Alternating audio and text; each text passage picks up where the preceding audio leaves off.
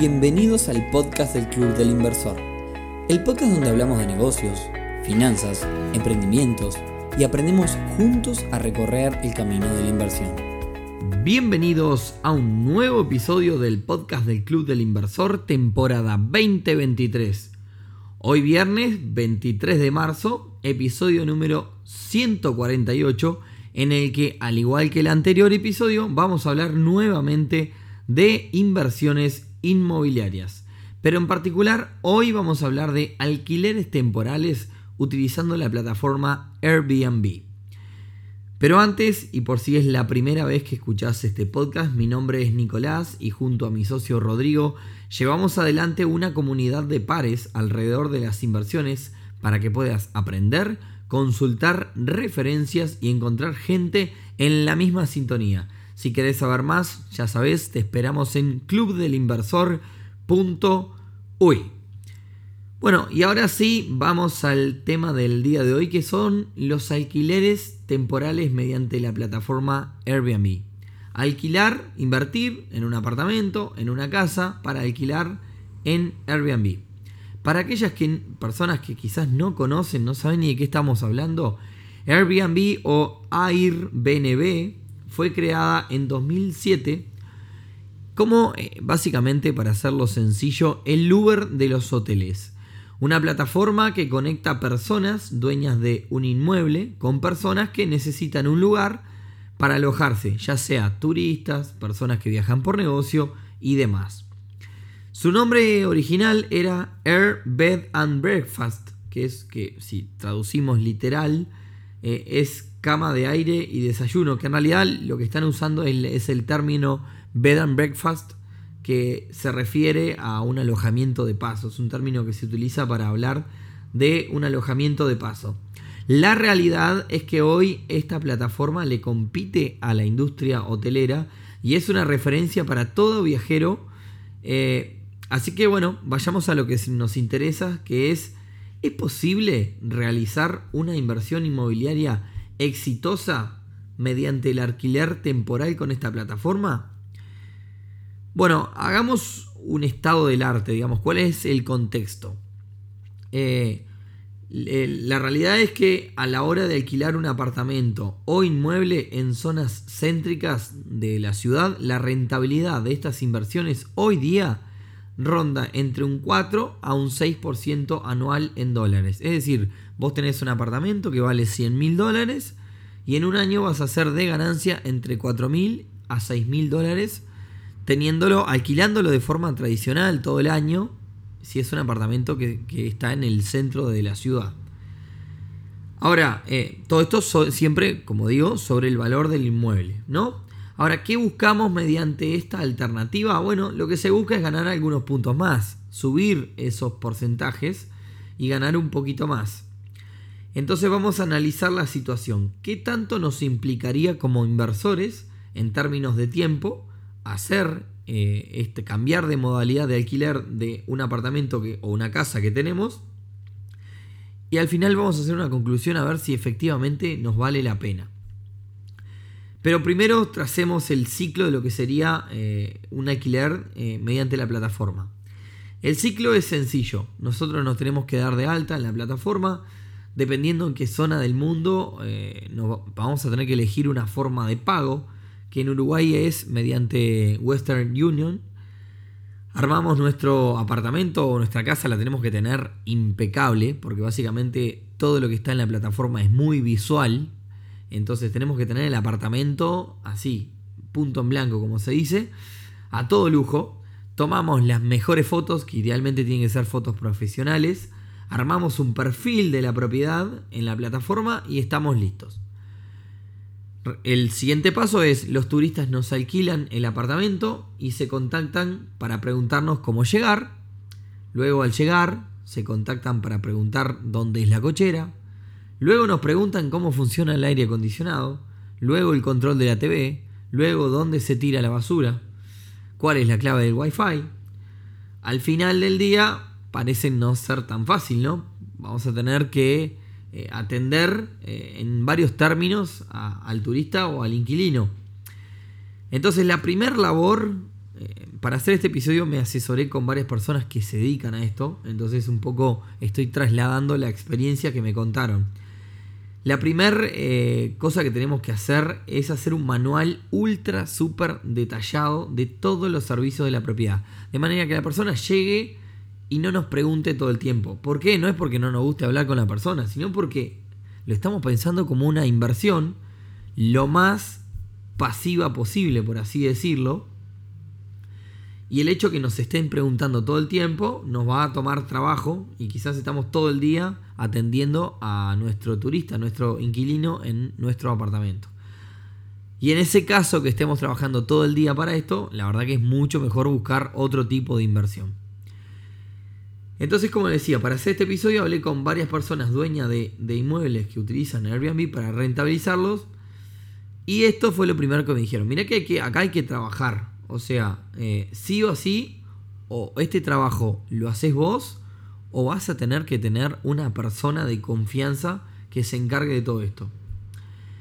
La situación ideal es la de algunos que compraron un apartamento ya pensando en este tipo de negocio, ¿no?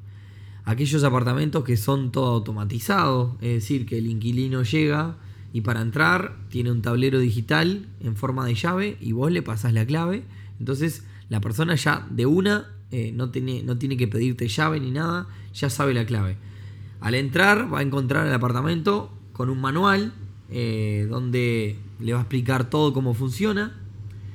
Cuando se retira, eh, sabe que tiene que dejar la llave en tal cajita o en tal lugar y prácticamente se hace todo solo. Entonces ahí, este es el primer paso para que esto sea propiamente una inversión y no un trabajo que nos involucre muchísimas horas. De igual forma, esta persona que vamos a poner de confianza o que lo vamos a hacer nosotros mismos tiene que estar sí o sí. Y acá le voy a contar un ejemplo, ¿no? Eh, que me contaban unas personas. Se rompe algo, ¿no? Y esa persona que esté, que tenga, que esté confianza o nosotros mismos vamos a tener que asistir a esa persona lo más rápido posible. Acá me contaba una persona, me dice, de repente un turista viene por dos noches. Se le rompe la ducha, como me pasó a mí. Me contaba esta persona. Y la verdad que la persona no quiere la solución en dos días, porque en dos días se va. Necesita la solución en dos horas, no dos días. Entonces, hay que estar, tiene que haber sí o sí una persona que esté atrás de esto todo el tiempo. Eh, entonces ahí ya hay que ver con quién contamos, si es una persona de confianza o si lo hacemos nosotros mismos. Por otra parte, me comentaban también lo importante de cuidar el perfil tuyo en la plataforma. Cuidar el perfil es contestarle rápido a todos los clientes, ser amable y ser sobre todo resolutivo. Entonces, pasando raya, hasta ahora lo que precisamos es una propiedad que se autogestione lo más posible, que tenga todo lo más automatizado posible, que esté en inmejorables condiciones y tener una persona de respaldo pronta para salir a apagar un incendio, como se dice, a tapar un problema. Sigamos, próximo tema, y este es un tema que es un dolor de cabeza para todos los que me comentaron que lo hacían. El tema de la limpieza. Entre turista y turista vas a tener que limpiar. Y muchos de los que le consulté decían que esto es un dolor de cabeza. La mayoría mencionaron que lo mejor era tener una empresa de limpieza contratada. Sin embargo, ¿qué problema tiene tener una empresa de limpieza que todos los días, en cada intercambio, es posible que te manden a una persona diferente? Y esta persona probablemente no sabe dónde van las cosas, eh, no es una persona de, tu confianza, eh, pero sobre todo no sabe dónde van las cosas, cómo se arregla cada una de las cosas, cuál es, eh, digamos, el orden para la decoración de las fotos, o sea, para que quede igual que las fotos. Entonces al final, bueno, este, comienza a ser un problema. Por lo cual, idealmente, si esta persona que te ayuda estando siempre ahí de respaldo, también es la que limpia, ahí vas a estar salvado.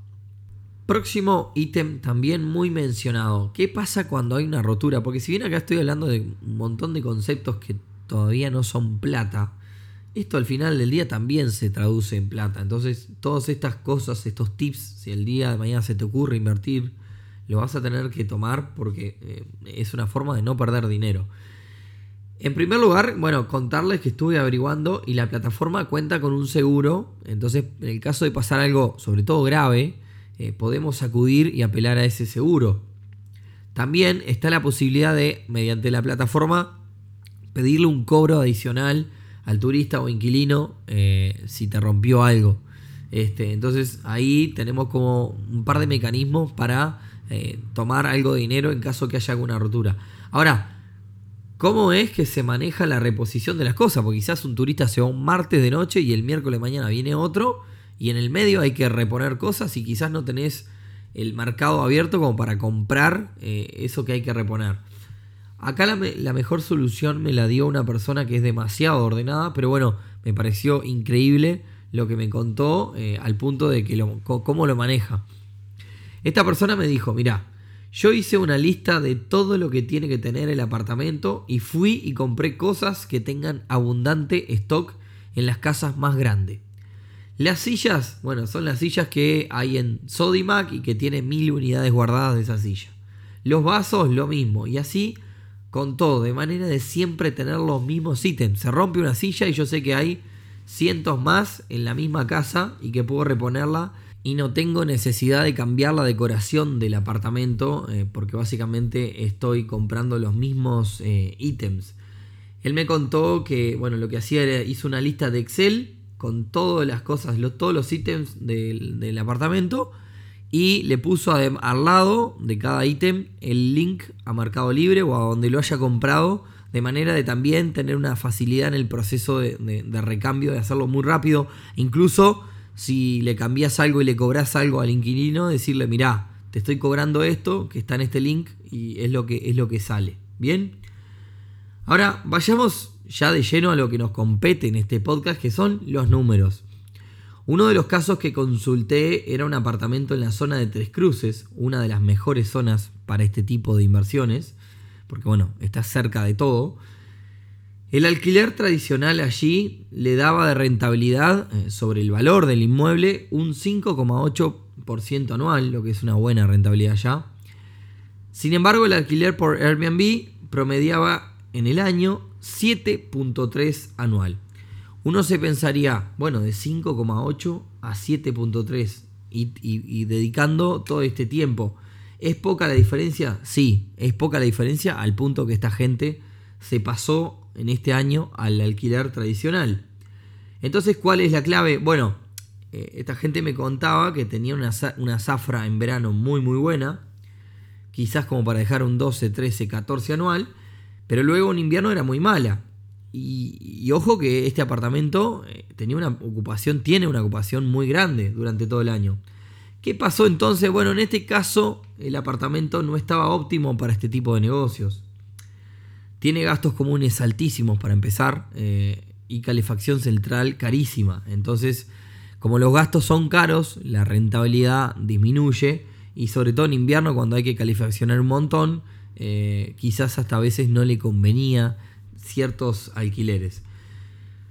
Por tanto, este también es un negocio que se puede idear desde la compra del apartamento. Eh, por ejemplo, la cochera. Todos mencionaron los que hablé, que es algo que todos piden. La seguridad del apartamento. Las automatizaciones, estas de las que hablábamos. La zona. A mi entender, pensando desde el vamos, eh, el momento que se compra el apartamento en alquilarlo mediante esta modalidad, podemos lograr que sea bastante más rentable. Eh, incluso podríamos comprar en pozo, de, manera de empezar a ahorrar desde el momento en que compramos el apartamento. Otra pregunta que se harán, ¿qué pasa eh, si para muchas de estas cosas que implica trabajar, ponemos una empresa o una persona que nos cobre un salario o comisión por la administración? Bueno, la mayoría dijo que los números no dan, al menos en la ciudad. Quizás un alquiler eh, de playa en un lugar donde se pueda cobrar un alquiler bastante más caro pueda, pueda rendir en ese sentido. Importante en números, calcular cuál es el monto mínimo de dinero por noche al cual podés alquilar. Es decir, dónde está tu empate con los gastos, sobre todo si es un lugar con gastos caros. Quizás puede que venga un alquiler de una sola noche y no te sirva alquilarlo. Y lo otro también, volviendo al tema de las noches, es que la plataforma permite elegir el mínimo de noches y algunas personas me comentaban que solo permiten alquileres largos, alquileres de un mes, dos meses, tres meses, personas que vienen de intercambio o que vienen por un trabajo puntual a la ciudad. Un poco para complicarse menos. Obviamente que es a base de perder rentabilidad, porque la rentabilidad máxima está en cuanto menos tiempo pase cada una de las personas. Es decir, si vos tenés en un mes de 30 días 30 personas diferentes de una noche, vas a ser muchísimo más rentable que tener una sola persona durante 30 días. Bien, ¿Qué otra cosa eh, también es importante? La evaluación, la evaluación que tengas en la plataforma. Y esto depende pura y exclusivamente del trato que la persona, que, la persona que lo gestiona tenga con cada uno de los, de, los inquilinos. Una persona me, contó que además de rentar el apartamento, les ofrecía conseguir alquiler de vehículo a buen precio, traslados al aeropuerto, eh, paseos. Y bueno, todo esto además de, conseguirle personas de confianza y más para hacer todo esto, eh, impacta directamente en un servicio integral que siente el inquilino, que siente el turista, eh, y es una forma también de, dar valor. Y que quizá si uno lo arma bien, bien pensado, bien armado, podría llegar hasta monetizar de todos estos servicios. Es decir, que el inquilino te pague el alquiler y, que también te contrate un montón de servicios del cual tú te lleves algún dinero. Así que bueno, puede ser un combo este, bastante importante. Pero como no todo en la vida es plata, eh, este, este, tipo de alquiler temporal, muchos de los que comentábamos eh, para armar este episodio coincidieron en lo mismo. Son personas que, sintieron que es una experiencia enriquecedora y que sin lugar a dudas por un tiempo es muy, muy entretenido tener eh, tu propio hotel, por así decirlo. La conclusión, y después de haber hablado con un montón de personas, es que como alquiler temporal en Zafra, es decir, temporada de verano, es un negocio. De hecho, también hay, eventos puntuales. Me comentaban que aquí en Montevideo se dio la final de la Copa Libertadores hace un tiempo, Palmeiras versus Flamengo. Y allí vinieron un montón de brasileros y personas que me decían, nosotros alquilábamos por 70 dólares la noche y esa noche la alquilábamos por 1000 dólares. Es decir, que, casos excepcionales también este, eh, son, son muy, muy, muy rentables.